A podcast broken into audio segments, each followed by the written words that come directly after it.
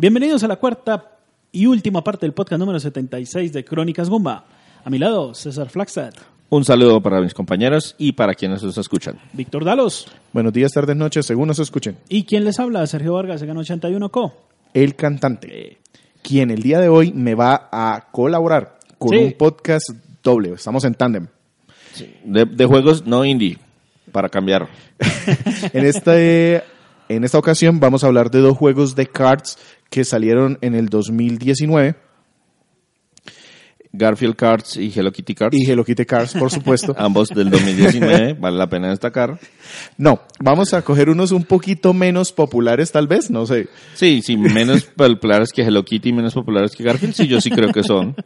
Vamos a hablar de Sonic y Crash, Sí, correcto. unas mascotas por ahí que nos encontramos. Y el primero del que vamos a hablar es Team Sonic Racing. Los voy a dejar escuchando Green Light Ride, compuesto por Yu Senu e interpretado por Crush 40 Band.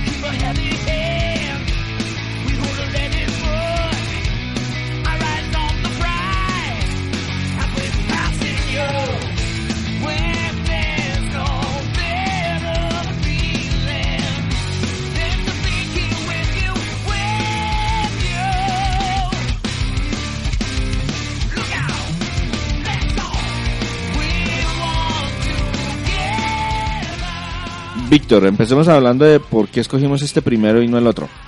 Porque salió un mes antes, este, Team Sonic Racing salió el 21 de mayo del 2019, un mesecito antes del juego de Crash. ¿Y para qué consolas está disponible? Está disponible para PlayStation 4, Xbox One, PC y Nintendo Switch.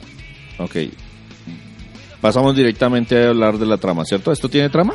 Bueno, muy, muy rápidamente, es un juego desarrollado por Sumo Digital, publicado por Sega. Se retrasó seis meses de su fecha inicial y es una secuela de una serie de juegos de los cuales ya tenemos un podcast, eh, Sonic, Sonic. on- All Stars, Racing, Racing. Transformed, no sé qué carajas. Correcto. Este vendría siendo el cuarto juego de la serie de Sonic Carreritas. Y sí, tiene un modo historia. Básicamente es un extraterrestre que se llama Dodonpa y nos invita a correr en carros en circuitos que él diseñó. Pero hay algo que no sale bien y resulta que este señor termina convirtiéndose en nuestro enemigo, termina aliado con el profesor Robotnik y mm, todo esto nos lo cuentan con imágenes fijas. Realmente es bastante aburrida la historia de ver porque son los personajes que salen ahí, hablan entre ellos y nos tratan como de narrar por qué este extraterrestre quiere que corramos, tiene sus propios motivos de probar a la gente del universo de Sonic, a los personajes del universo de Sonic en carreras. ¿Y, y la, esa, historia, esa historia se resuelve toda a punta de carreras o de pronto hay algún jefe de carreras o... ese es otro tema. Todo se resuelve a punta de carreras y retos. Entonces en algún momento nos ponen a correr, eh, a destruir unos eh, robotcitos que hay en el escenario con unos misiles, o a veces nos ponen a correr por una senda en especial, o a hacer una determinada cantidad de puntos en drifting. ¿Por qué? Porque así se salva el mundo, parece. Entonces listo, esa es la, es la trama. excusa. Listo, Víctor. Entonces saltémonos directamente a la jugabilidad. ¿Qué hace? qué- cu- ¿Cuál es la diferencia de este juego de carritos versus otros juegos de carritos y cómo cambió de la tercera a la cuarta entrega? Porque entiendo que hubo cambios drásticos. Correcto. Entonces, empezamos hablando de que uno de los cambios más importantes con respecto a la versión anterior es que aquí únicamente hay personajes del universo de Sonic. En el anterior teníamos a varios participantes del mundo de los juegos de Sega. Entonces estaba Joe Musashi, estaba eh, los personajes de ah, Golden Axe, había muchísimos Había personajes estaba de invitado diferentes- hasta Wreck-It Ralph. Correcto. Aquí únicamente tenemos 5 personajes, eh, perdón, 15 personajes del universo de Sonic, que se dividen en tres equipos, porque otra de los cambios importantes en este juego es que se centra mucho en que corremos en equipos compuestos por tres personajes. Y los puntajes que hagamos en las carreras para ganar son el resultado de la suma de los tres personajes, de las posiciones en donde ellos queden. O sea, le dieron mucho más énfasis a la parte del team. Correcto. Tenemos 21 circuitos en total, en donde podemos tener hasta 12 personajes corriendo al tiempo, es decir, 4 equipos. Y en modo local podemos tener hasta 4 personas jugando al tiempo en pantalla dividida. Tiene varios modos de juego. Uno es ese modo aventura que les digo en donde nos ponen diferentes retos, vamos ganando unos, unas estrellitas y esas estrellitas nos permiten desbloquear el siguiente nivel. Tenemos siete niveles más o menos eh, en donde nos repiten muchas veces esos 21 circuitos en diferentes eh, circunstancias. Entonces a veces es carrera, a veces es una carrera eliminatoria como de relevos de esos que el último del equipo elimina al equipo completo y así hasta que terminan de dar las vueltas. Otros que son por eh, se va acabando el tiempo y debo llevar a un checkpoint para poder seguir jugando. para sumar más segundos. Exactamente. Entonces hay varios retos de ese estilo en modo aventura. Hay un modo Grand Prix en donde sencillamente elijo cuatro circuitos y esos cuatro circuitos al final quien más puntos tenga Pero gana. ya vienen prearmados.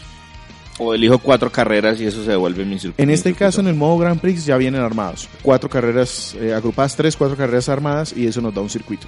Pero también puedo hacer carreras en donde yo elijo, por ejemplo, en el modo versus por equipos o en el online se van escogiendo las carreras y cuando se logra un circuito se da el puntaje y ahí se corta como el, el torneo corto que yo haga.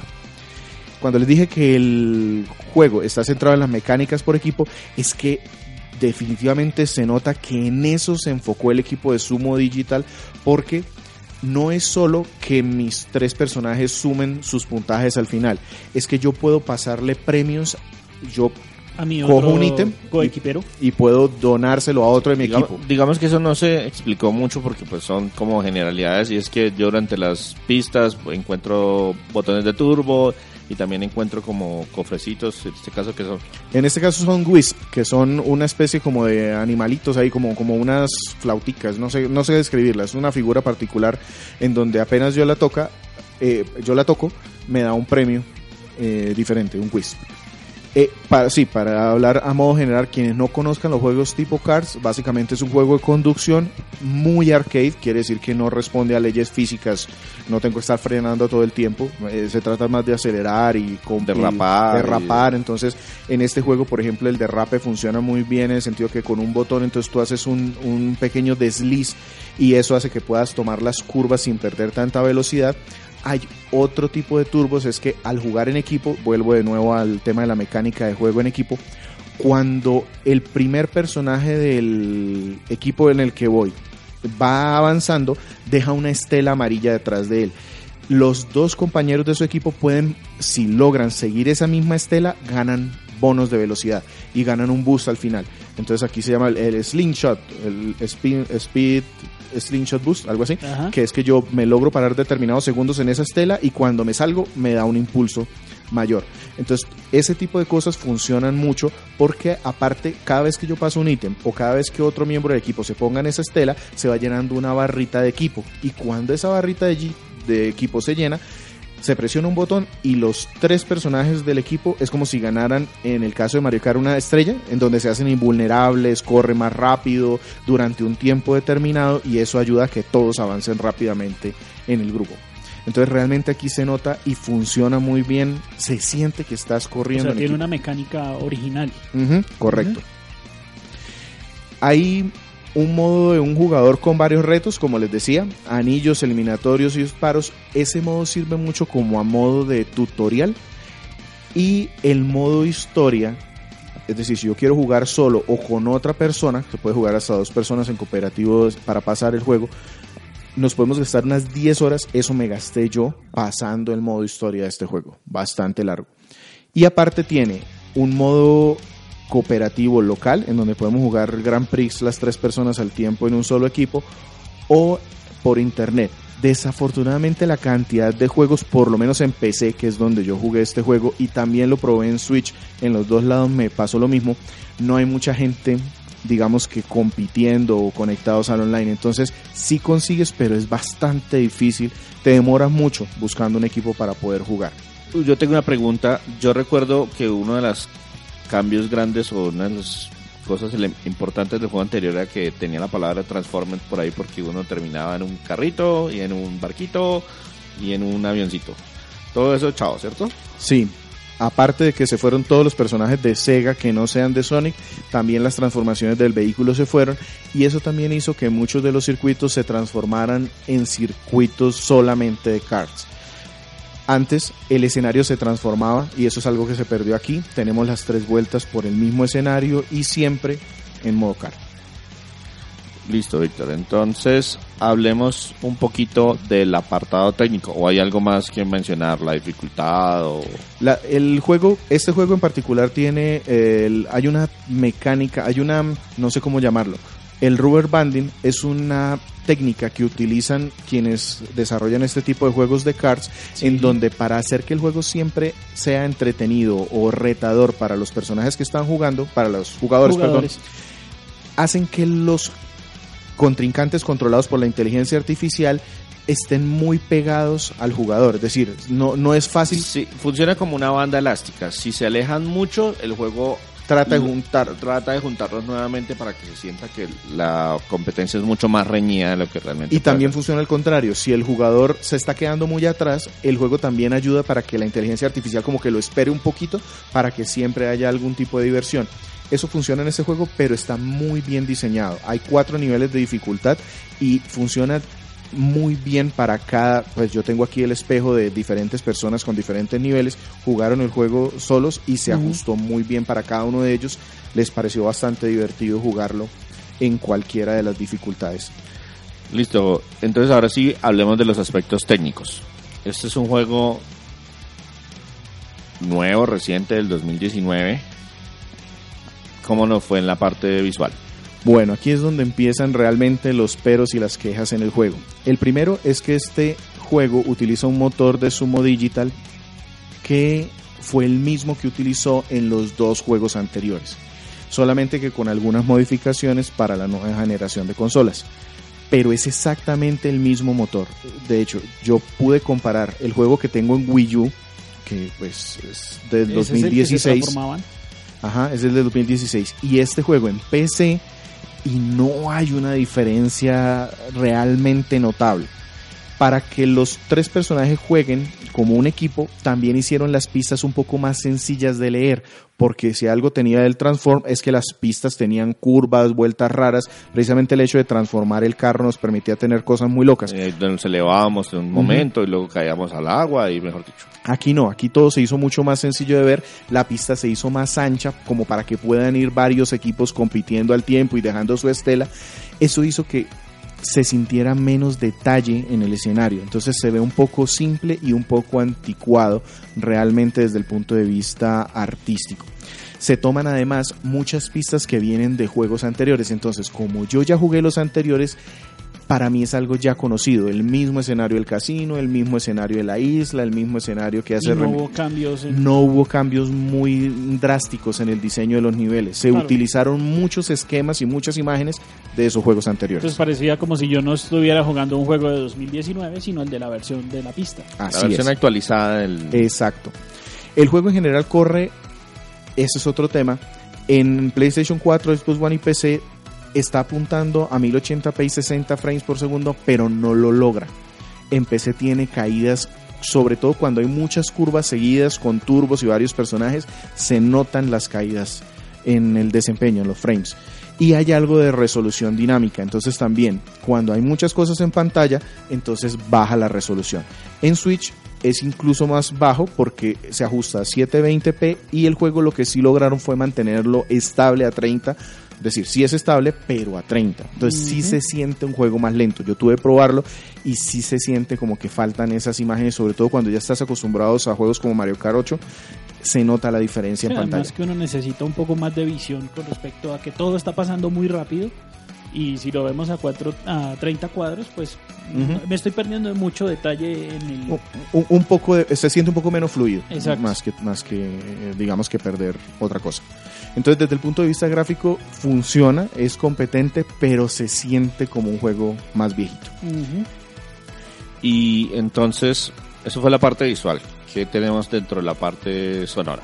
ok las musical. canciones hay una banda que se llama Cross 40 Band que fue la que escucharon al principio en la canción Esos son conocidos, a mí Sí. me suenan.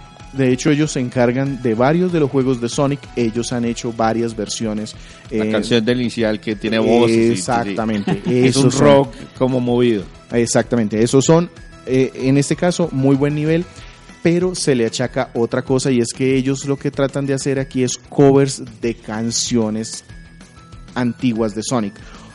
E incluso se traen las de los juegos anteriores también, las remasterizaron, hicieron una range y las pusieron acá. Entonces, si bien suenan muy bien, que en eso no tengo ninguna queja, son canciones que ya he escuchado. No hay mu- mucho material nuevo, aquí como que eso se adolece, falta material nuevo desde el punto de vista de sonido aquí. Y en los temas de las voces, pues sí, ahí hablan los personajes, pero el tema de que sea tan aburrido el que salgan solo las imágenes fijas Y no, no hay ni siquiera una animación en el medio, pues de... Exacto, y, y- y como que las conversaciones tampoco son muy entretenidas, eso hace que yo me perdiera la mayoría del texto porque yo le daba saltar, saltar, saltar porque no me interesa para nada la historia, entonces realmente la actuación de voz en mi caso se perdió mucho.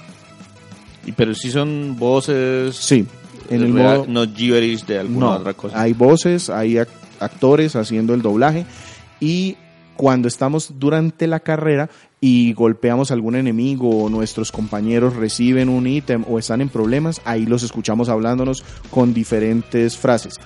Algo variadas, pero a veces pues sí logras, eh, digamos que identificar que están repitiendo la misma frase. Pero bueno, eso no, no es tan problemático.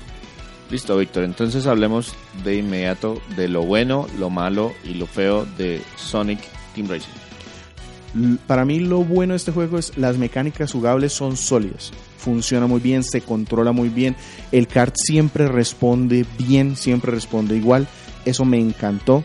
El, tuve oportunidad de jugarlo en multijugador local y pasar bastantes niveles, hacer bastantes copas aquí y fue muy divertido porque el control es sencillo, se entiende muy bien, tiene modo de control por giroscopio también si se necesita, funciona. Lo otro que me gustó, el modo multijugador precisamente, está bien diseñado para jugar en equipo. Se siente que estás jugando en equipo y eso es nuevo. Esto, esto es algo propio de este juego bien logrado. Y por último, el modo de retos te enseña a jugar porque te muestra, sigue por ejemplo los anillos o hace estos drifting y te enseña en esa pista cómo obtener mejor tiempo. Son muy buenos tips para mejorar aquí. Eso me pareció lo bueno. Entonces, ¿qué vendría siendo lo malo de este título? Tiene algunas cositas, tiempos de carga, por ejemplo. Entonces, cuando pasas de una pista a la otra, se demora en cargarla. Eso eh, aburre un poquito en estos juegos en donde realmente las pistas son cortas. O sea, tú en dos minutos, tres minutos, Ya hiciste todo el... el- eh, el y luego que te toque esperar 30, 40 segundos para correr la siguiente, pues sí se siente lento. Hay algunas ralentizaciones puntuales, como les decía. Eso también afecta, sobre todo para un juego de estos. Y el tema de el modo historia realmente se me hizo malo, se me hizo muy largo sin que la historia me lograra entretener. Los retos eran en- exacto, los retos eran entretenidos, pero la historia detrás no no me gustó. Listo. Y para terminar, entonces, ¿qué sería lo feo? Esas cositas que molestaron exclusivamente a Víctor, pero que no necesariamente dañan el juego. el multijugador online, si tú tienes amigos que tengan el juego, de pronto esto no tiene problema. Pero si estás tratando de buscar gente aleatoria para que se una, ahí sí vas a tener líos. La falta de personajes de Sega, yo, esto lo voy a resumir como la comparación con el juego anterior. El juego anterior era muy redondo. El eh, Sonic and All Star Racing Transform era muy redondo, era muy completo desde el punto de vista del diseño artístico, los personajes. Esto me parece que hizo o le dio mucha mella, genera mella en el, la, calificación al final de este juego. Le faltó, en mi gusto. Y por último, que a pesar de que la inteligencia artificial del juego se desempeña bien dependiendo del nivel de dificultad que escojas, a veces el hecho de depender de dos que están dentro de tu equipo Tú puedes quedar de primero, te puede ir súper bien, les puedes haber pasado todos los ítems, pero si a ellos no se les dio la gana ganar, perdimos. Y eso pues es un poquito Sí, frustrante. se, se- se soluciona con amigos, pero pues no siempre hay amigos al lado. Entonces, Víctor, para cerrar esta reseña, ¿qué diría el juez Gumba sobre este título? Aquí viene un tema y es que siendo muy frío y porque hay más opciones en general, yo tengo que decir que este es un juego alquilable en general. Porque hay más opciones de, de pronto de, de si mayor tenemos nivel. un presupuesto muy apretado, hay mejores opciones. Exacto. Y pues de pronto si encontramos este título mucho más económico, pues ahí pues, se podría darle la oportunidad. puedes subir un poquito si y solo si tienes tres o dos personas más que jueguen contigo y les guste jugar en co- cooperativo. Este juego es específicamente diseñado para eso y es divertidísimo. Le gasté horas en esa modalidad. Y de hecho en mi casa prefirieron más este juego que otros porque tenía esa modalidad. Compartir ítems y jugar, ahí de pronto mejora un poquito, pero en general alquilable. Y entonces si tuviéramos que darle un numerito a este título, Un 7. Un 7, digamos que es un buen juego. Es un juego que cumple. Pero digamos que volviendo al tema, solamente en las condiciones adecuadas lo recomendaría más allá de, de un 7. Listo, Víctor. Entonces pasémonos entonces al segundo título que vamos a traer en, en esta oportunidad. Otro juego de cards. ¿De, qué se ¿De cuál se trata? Crash Team Racing Nitro Fuelet. ¿Y qué nos vamos a quedar escuchando? El main team.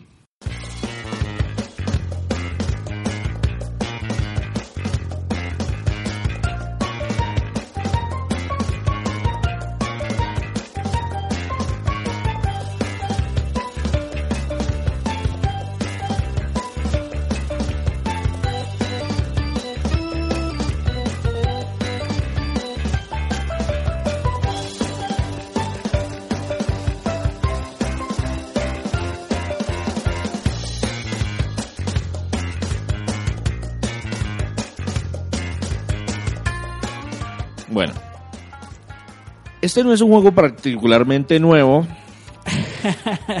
o tiene seis meses en el mercado, como ustedes lo miren. ¿De qué trata brevemente Crash Team Racing Nitro Fuel? Ok, entonces este es un juego de cards también. Es un juego desarrollado por Venox.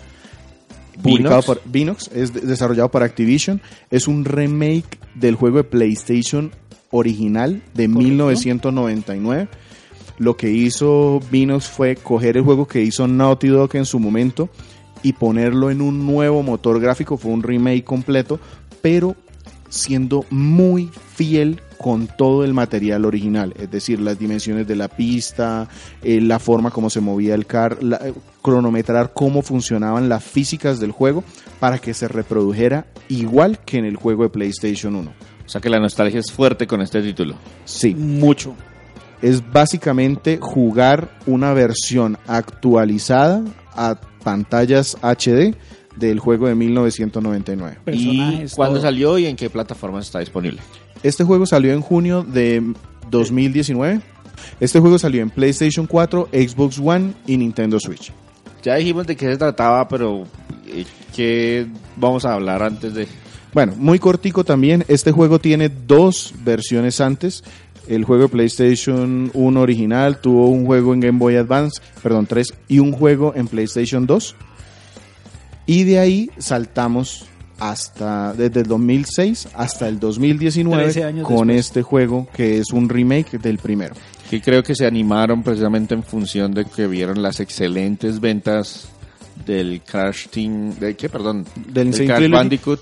Bueno, en realidad, Trilogy. en realidad este entró en desarrollo antes de que saliera a la venta el Insane Trilogy, pero sí el hype que mostró tanto el público como la prensa llevó a Activision a dar el visto bueno para que Vinox se dedicara en este juego, a este juego.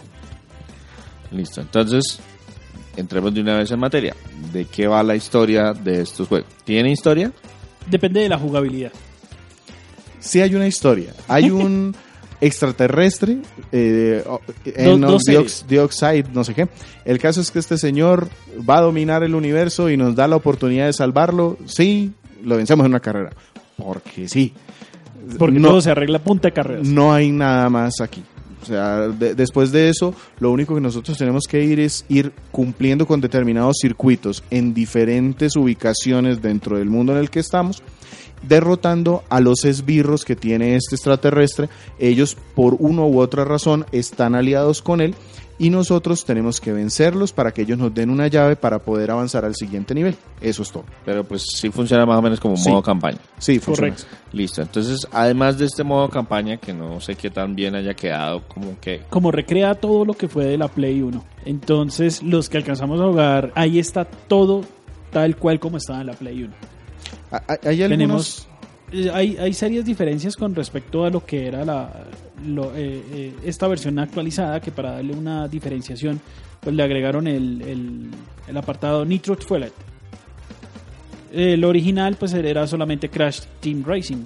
Normalmente nosotros lo conocimos como CTR para darle una abreviación. Para el 2019 pues le agregaron el, el Nitro Fuelet. Es muy disfrutable el- el modo campaña porque estamos compitiendo en diferentes circuitos con, con los personajes que están en, en- el, en el parry, pues en, en la parrilla de, de, de juego y al final siempre nos enfrentamos contra un boss. Sí, lo único que tiene en particular ese jefe es que es una carrera uno contra uno en donde él normalmente tiene una ventaja injusta, es decir, corre Sí. mucho más que nosotros, maneja O- la o línea perfecta premios, y lanza siempre de manera inde- eh, indefinida una cantidad de bombas o premios o misiles, o sea, nunca se le acaban, siempre nos va lanzando ahí y a eso tenemos que vencer. Básicamente eso es lo que cambia. Tiene varios modos de juego, el modo aventura que les acabo de decir, un modo contrarreloj, un modo arcade, básicamente seleccionamos una serie de carreras y competimos, un modo versus tanto presencial como en línea. en línea y un modo batalla que en este caso el modo batalla es, de este juego es bastante divertido también. Es correcto. Eh, yo tuve la oportunidad de llevarme este juego, lo tengo en la Switch y lo aproveché para llevarlo a la oficina porque nos pasó algo en la oficina, no pudimos eh, trabajar mucho en esos días y me lo llevé. Me lo llevé en la Switch, lo conectamos al, al televisor de reuniones y hombre que la, la nostalgia ha sabido pegar. Entonces, eh, al ver que eh, estábamos jugando el versus y que la, y la, que la pantalla estaba dividida en dos, muchas personas que, que, que, pues ya no, no recordaban cómo era el juego o, o que era el primer acercamiento a una consola, pues estamos hablando de chicas también, de eh, muy asombrados todos. Compañeros muy ya, Ya, veteranos. Entonces, eh, el modo versus fue el que más pegó en la oficina, pues porque en carreras siempre había alguien que tenía más habilidad que los demás. Entonces dijimos, no, pasémonos al modo versus, que es el de enfrentamiento uno contra uno. Puede ser un deathmatch, uno define ca- la cantidad de, de golpes que uno le puede dar al oponente, o un periodo o un tiempo límite para eso. ¿Cuántas veces lo tumbo? De hecho es algo que tiene este juego muy rico. Se pueden ajustar muchos parámetros y tú puedes correr varias veces los circuitos por diferentes motivos. En el modo original, y si juegas solo, es ganar, quedar de primero para poder avanzar. Pero puedes volverte a meter para tratar de encontrar secretos ocultos dentro del escenario, recolectarlos y tratar de llegar dentro de un tiempo. Exacto. O puedes tratar de, eh, puedes buscar romper un récord de tiempo en la pista, que eso también te da otro trofeo y es otra forma de correr eh, y ganar premios y avanzar y desbloquear cosas. Además que el tema de que eh, uno muchas veces utilizaba los atajos de pista y volver otra vez uno a recordar esos atajos, eso es muy gratificante. Otro tema aquí es que el juego, al igual que en el de Sonic, que se me olvidó, tiene algunas modificaciones que puedo hacer sobre los vehículos. Cada uno de los carros, en el caso de Crash, puede elegir diferentes estilos de conducción. Si velocidad, si curvas, si balanceado. Cada personaje, cada carro puede elegir uno de esos estilos. Y aparte, tú puedes eh, todos estos modos que les decía y todas estas opciones son para ganar unas moneditas dentro del juego para poder desbloquear cosas. La mayoría estéticas, colores de los carros, eti- etiquetas o stickers, eh, eh, trajes de los personajes o incluso personajes adicionales. Porque, ahí voy de nuevo aquí, el juego tiene originalmente 8 personajes disponibles, pero al terminar el modo historia o completar determinados requisitos, podemos llegar a tener 16 y ya con las temporadas, que eso es algo que ha agregado en Eso este nuevo. caso Activision, es que pone gran Prix. El Grand Prix es una temporada para competir online con unas condiciones determinadas. Y si logras determinados puntos, puedes desbloquear más personajes. En este momento, estamos hablando de febrero del 2019, tenemos más de 30 personajes ya disponibles. Y pistas también tenemos alrededor de 30. Sí, eh, eh, Yo recuerdo que de- hubo una, una muy, eh, digamos, ¿Polémica? sí, una polémica precisamente porque el juego inicialmente no tenía microtransacciones cuando fue lanzado al mercado. Sin embargo, Activision dos meses después, cuando ya la mayoría de publicaciones grandes les habían dado sus calificaciones y ya había pasado la bulla, no sé qué, agregó este tipo de, de transacciones en, en el juego para poder comprar con dinero real las monedas del título para comprar, para adquirir las cosas. Aquí viene un tema y es que, y, y eso es un asunto de qué tan cínicos somos y estamos dispuestos a hacer. Los juegos actuales están, eh, digamos que tienen muy mala prensa cuando se dice que tienen microtransacciones. Eso fue lo que se le criticó a Activision. Vendió el juego y se lo entregó a la prensa diciendo no va a haber microtransacciones. La prensa lo evaluó y encontró que el contenido que el juego tenía era suficiente. No se sentía en ningún momento como un juego recortado. Una vez salieron las publicaciones, entonces Activision anunció los DLC, los microtransacciones, pueden comprar personajes adicionales, pueden comprar eh, efectos estéticos adicionales con dinero real. Eso es algo que tiene diferente Team Sonic Racing, que pena que se me olvidó mencionarlo anterior. Ahí no hay forma de comprar nada, nada de manera física, pero sí todo con dinero el juego también hay algunas modificaciones. El caso en este juego es que cuando salieron, mucha gente empezó a decir que eso fue una mala práctica. Entonces aquí es donde viene la reflexión que de pronto no nos da para este juego, sino para un podcast eh, a, a Posterior. posteriori. El juego estaba completo. El juego fue reseñado como un juego completo. Si te ofrecen más cosas, nadie te está obligando a comprarlas. Sencillamente son más opciones. Yo lo veo así. Pero en general el público lo vio como que le habían robado algo que pudo haber salido originalmente. No, yo según lo que escuché es que desde el principio muchas personas sintieron que las que las compras, que los objetos que había para comprar con la moneda Muy del juego desbalanceado. era- estaban muy caras, es decir, que se requerían demasiadas horas de tiempo jugable de para... per- jugable para llegar. Y eh, sorpresa, aquí vienen las, si no tienen el tiempo, danos dinero de verdad, danos dinero real para poder ah, conseguir esas monedas Correcto, la queja fue por ese lado, pero el tema es que sin invertir los personajes desbloqueables y las pistas desbloqueables, sin invertir tiempo ni dinero real, son suficientes. Ya si Sí. quieres esos adicionales, ahí sí. Y lo otro es que el juego tampoco salió a full price. El juego salió, si no estoy recuerdo, 50, 40 dólares, no, creo que 40 dólares. Precisamente en función de que era un remake y que pues no teníamos que diseñarlo todo de cero a pesar de que reconstruimos el motor, etcétera, etcétera. Este juego también tiene el rubber band del que hablábamos en el juego anterior, es decir, esa mecánica en donde los Con la personajes cinta elástica. Exacto, tratan de tenerte más, más cercano, pero en este juego sí hay un problema cuando juegas solo contra la máquina. No, y también en el, eh, co- en el multijugador local se da. Es Lo que, lo que nos va a comentar ahorita Víctor. Es sumamente injusto eh, y rompe las reglas del mismo juego con el afán de que los personajes se mantengan más juntos. Entonces, si hay un personaje que está en ventaja, entonces lo que hace es que un simple misil puede destruirlo, es decir, lo pone a rebotar por las pantallas, da vueltas, cae, gira y puede durar cualquier cantidad de tiempo, dando la oportunidad a los demás de que lo alcancen. Y uno que esté en desventaja, entonces ese mismo misil no le hace nada, sencillamente lo deja atrás. Y cuando compites contra la máquina, muchas veces me pasó contra los eh, jefes finales o cuando tenías que ibas de segundo y todas las carreras las debes terminar de primero en este juego, si no, tienes que repetirla podías ponerle trampas, podías lanzarle misiles y el personaje no perdía velocidad, seguía acelerando común y corriente. Entonces, esa fue una queja también, eh, que eso sí lo pueden encontrar en varias evidencias, en donde están en videos, en donde no funciona igual la inteligencia artificial, el personaje controlado por la máquina, a lo que te pasa a ti como jugador. Entonces, eso puede ser una queja. Ok, pero no, lo que sí, por ejemplo, pasó eh, era que, por ejemplo, estábamos dos personas compitiendo en el, en el modo en el modo carreras y le disparaba, se le tiraba un misil para derribar al, al- a mi compañero, a mi compañero jugable. Y él seguía rebotando a la misma velocidad en la que yo venía. Ajá. Entonces era como si no, le- Como- no como era si ninguna penalización. Exactamente, no había penalización y solamente perdía una décima de segundo cuando él tenía que volver atrás a, a recuperarse. Entonces, finalmente no hay ese ese, ese factor de, de- de ventaja con respecto Y a se esto. siente como aleatorio a la hora de tratar de pasarlo. Listo. Entonces, ¿algo más en cuanto a la jugabilidad o podemos pasar a hablar directamente de los aspectos Hablar de los Grand Prix son de temporada.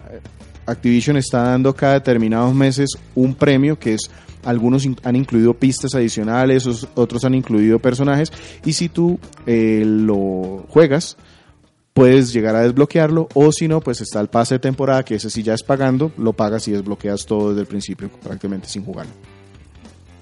Listo. Entonces, esto salió en tres consolas diferentes y pues es un remake con todos los puntos en las IES.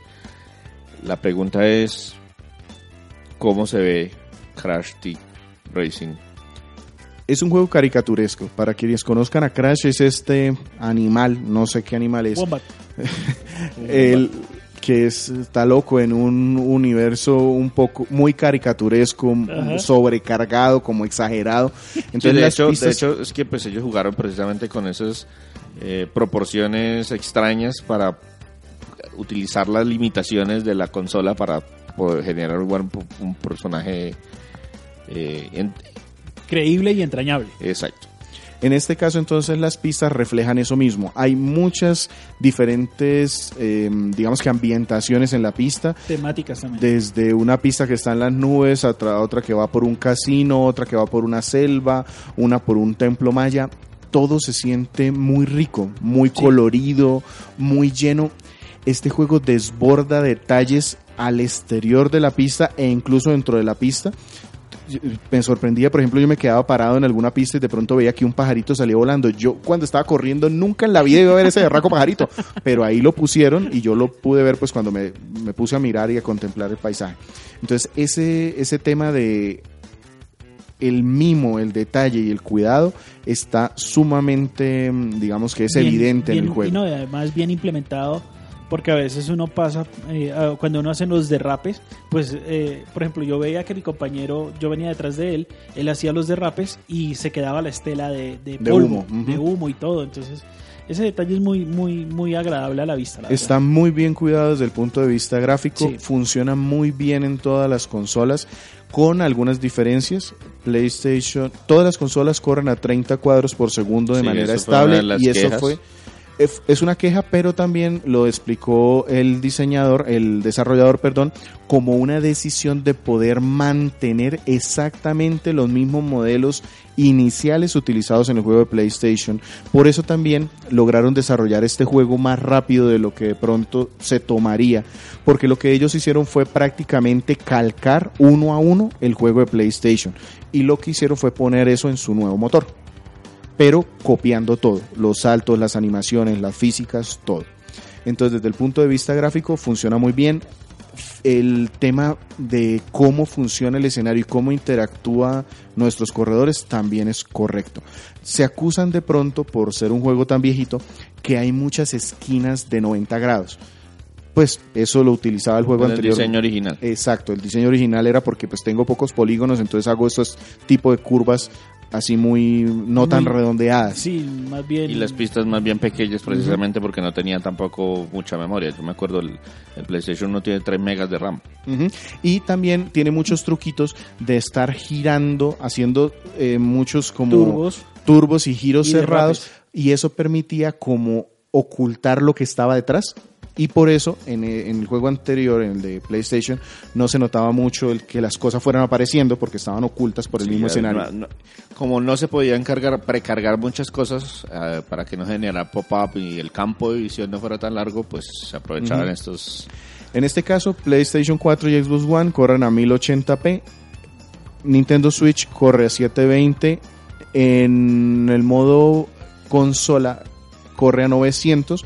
En el modo portátil corre a 40 y algo, tantos, sí, que es más o menos lo que 540 baja. algo, 500 algo, con una resolución dinámica. Es Sí. decir, la- lo ideal es que llegara a 720, pero no llega hasta allá siempre. Sí a 30 frames estable y en Switch tiene un truquito y es que le quitan algunos de los detalles del escenario para cargar menos cosas. Eso con respecto a cuando uno lo está jugando en modo portable. En modo, Ujú. en modo- No, no, eso, eso lo quitaron en ambas para, para Sí, pero, en el, eh, pero aparte hay con un escaloncito en el modo portátil también. Es decir, si antes había tres montañas en la versión de PlayStation 4, en la de Switch hay dos y cuando juegas en versión portátil, esas dos se ven con menor resolución. ¿Sí? Entonces con eso es con lo que juega. Sí.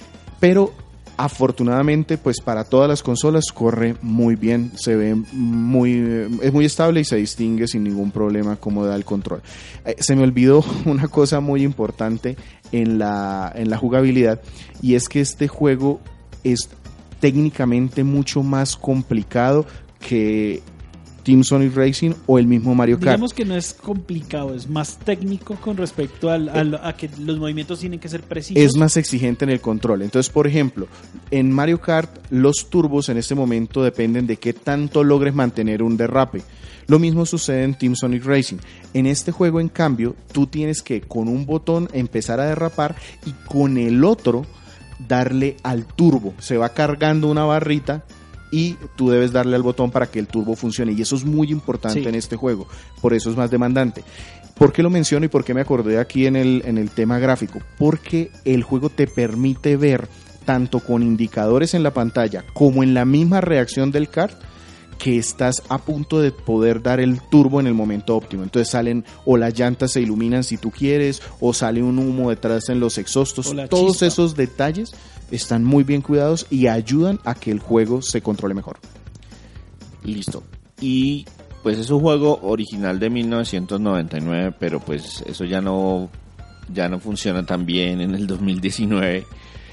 ¿Qué pasó con el aspecto sonoro? Porque una de las ventajas del PlayStation era que pues tenía calidad CD, pero pues eso depende de la calidad de la composición como tal y pues no sé qué, qué esperamos en el, en el tema de voces y de audios y similares.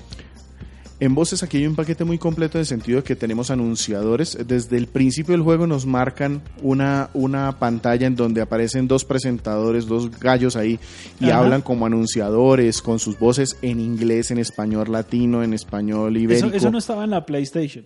No, había, pero no había. Aquí lo agregaron. Hay un doblaje de voz, el personaje eh, Dioxide, este Nitro Dioxide es el enemigo y los otros hablan. Los cuando nos enfrentamos contra un enemigo final, él nos dice, me voy a enfrentar y te voy a vencer y se burla de nosotros y cuando lo vencemos nos da algún consejo o nos reta o nos dice que él luego nos va a vencer. Es decir, hay actuación de voz de muy buen nivel. Y también cuando estamos en las pistas, a veces los otros personajes también hablan e interactúan con nosotros. No es tan común, pero si nos dicen, eh, quítate tortuga o eh, eres un idiota, córrete, o algo así. Eso funciona bien, le da un, bien, un buen toque al juego. En cuanto a la música, no sé cómo describirla, es una música, son tonadas muy caricaturescas, muy traídas de los juegos de Crash Bandicoot. Personalmente no me gustan, es decir, el, estilo de composición no me gusta. Eh, tratan de ajustarlo al escenario en el que está. Entonces, si es una mina, suenan metálicos. Si es una selva, entonces suenan tambores. Si es el escenario de las nubes, también suena algo diferente. Entonces, digamos que eso funciona, ahí está, pero no es un tipo de composiciones que a mí me haya gustado sin que sean malas. Pero es bastante movida, o sea, nos acompaña bien la carrera Sí. o, o- o a veces se pegan esos descaches de que, hey, escogimos la canción lenta para la... para-". No, no, no, no. Son muy animadas con respecto a la carrera. Además que interpretan lo que decía Víctor, están acorde al escenario. Entonces, si estamos en un tema espacial, está sonando un sonido espacial, eh, láseres por ahí en el fondo, cosas así por el estilo. Entonces, no, no, no nos da esa motivación de, de seguir en la carrera. Listo. Entonces, ya para cerrar, pasemos a hablar de lo bueno, lo malo y lo feo de Crash Team Racing Nitro Fuel. Como bueno yo tengo primero la cantidad de contenido. Es abrumador el tiempo que le puedes meter a este juego. Pasar el modo historia a mí me tomó unas 6 horas, pero solo el modo historia, es decir, derechito de pase las pistas, derrote al jefe, porque tuve que repetir muchísimas veces carreras porque solo se vale llegar de primero.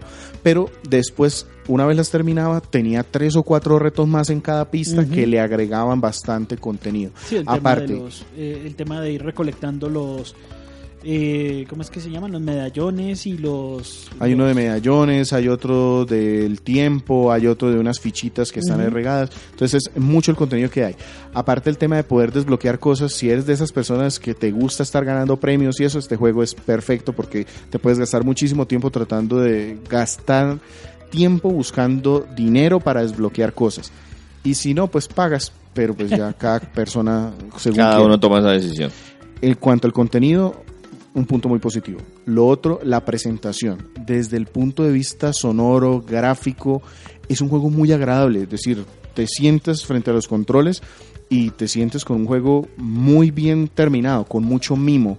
Desde las actuaciones de voz hasta las gráficas, es un juego redondo, muy completo. Eh, eh, de pronto puede ser que te guste más o menos un estilo u otro, pero lo que no se puede negar es que tiene un estilo propio y está muy cuidado. Correcto. Una cosa que a mí me gustó mucho fue el tema de temporadas, en el cual, en el cual bueno, Activision y Viso, Vinox, que fueron los el desarrollador y publicador, durante unos meses específicos, eh, digamos desde junio a, a diciembre del 2019, liberaron cuatro temporadas. Y en esas temporadas lo que nos representan son diferentes temáticas dentro del juego. Entonces, por ejemplo, para Navidad hubo la temática del hombre, bueno, del hombre de jengibre, la galletica esta. Entonces, unos escenarios estaban a- adornados con nieve. Para eh, Halloween eh, había una temática de Halloween como tal. Entonces, eh, En algunos lanzaron Hay un buen nuevos. soporte. hay un Sí, soporte. Se nota que hay un soporte, eh, hablan de un año completo con diferentes temas de temporada. Eso es bueno porque te mantiene jugando. Eso me lleva a lo malo. Y es que a pesar de que tiene todo este contenido, el modo multijugador online no es bueno. Ni en Switch, yo, yo lo probé en Switch al principio y dije, no, eso tiene que ser, eso es culpa del servicio red, online de, del- de del- Switch que no funciona, pero resulta que me fui a ver diferentes reseñas actuales de PlayStation 4 y Xbox One y es un desastre el tema de no están bien sincronizadas las carreras, no te mete eh, con grupos, está un grupo completo y la carrera no arranca, te bota de la red en cualquier momento. O sea, problemas con el código de red. Sí. Y ese es un problema, digamos que importante para poder obtener todas estas recompensas de los pases de temporada. Lo pongo como malo porque es, un punto que vendieron como nuevo en este juego y no funciona bien.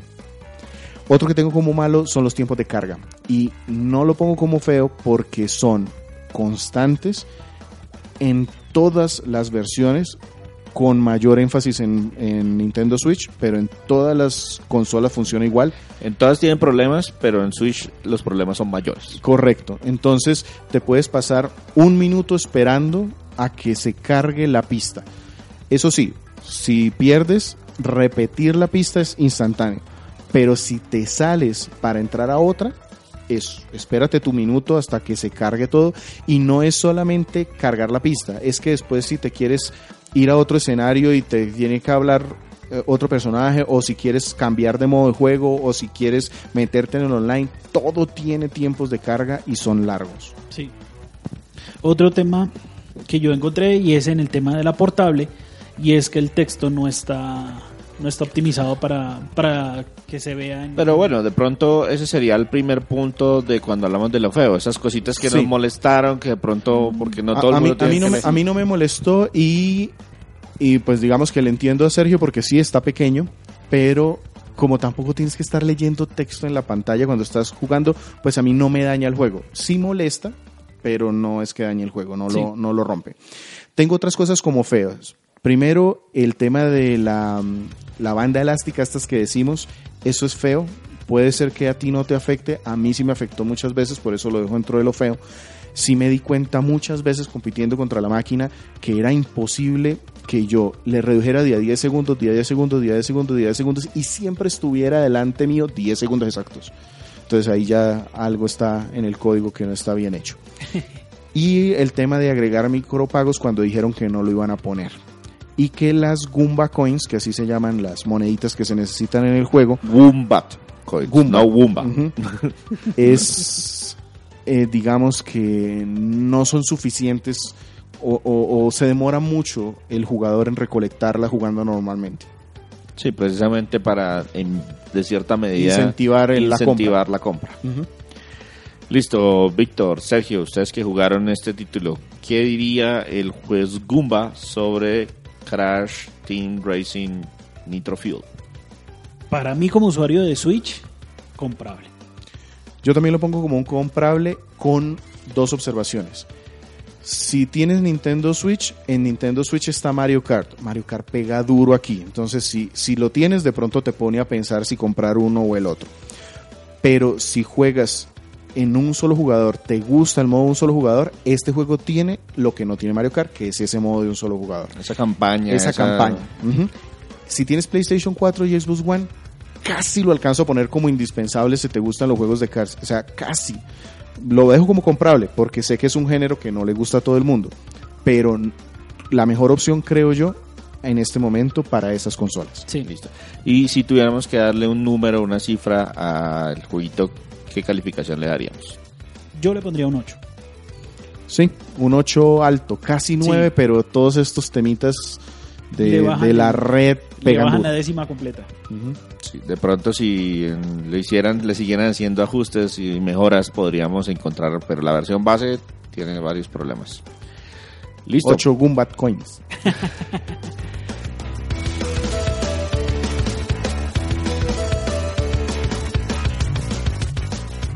Nos pueden encontrar semanalmente en iTunes, iBox y TuneIn Radio. También estamos en Google Podcast, nuestra página de internet www.cronicasgumba.com, donde además publicamos nuestro podcast.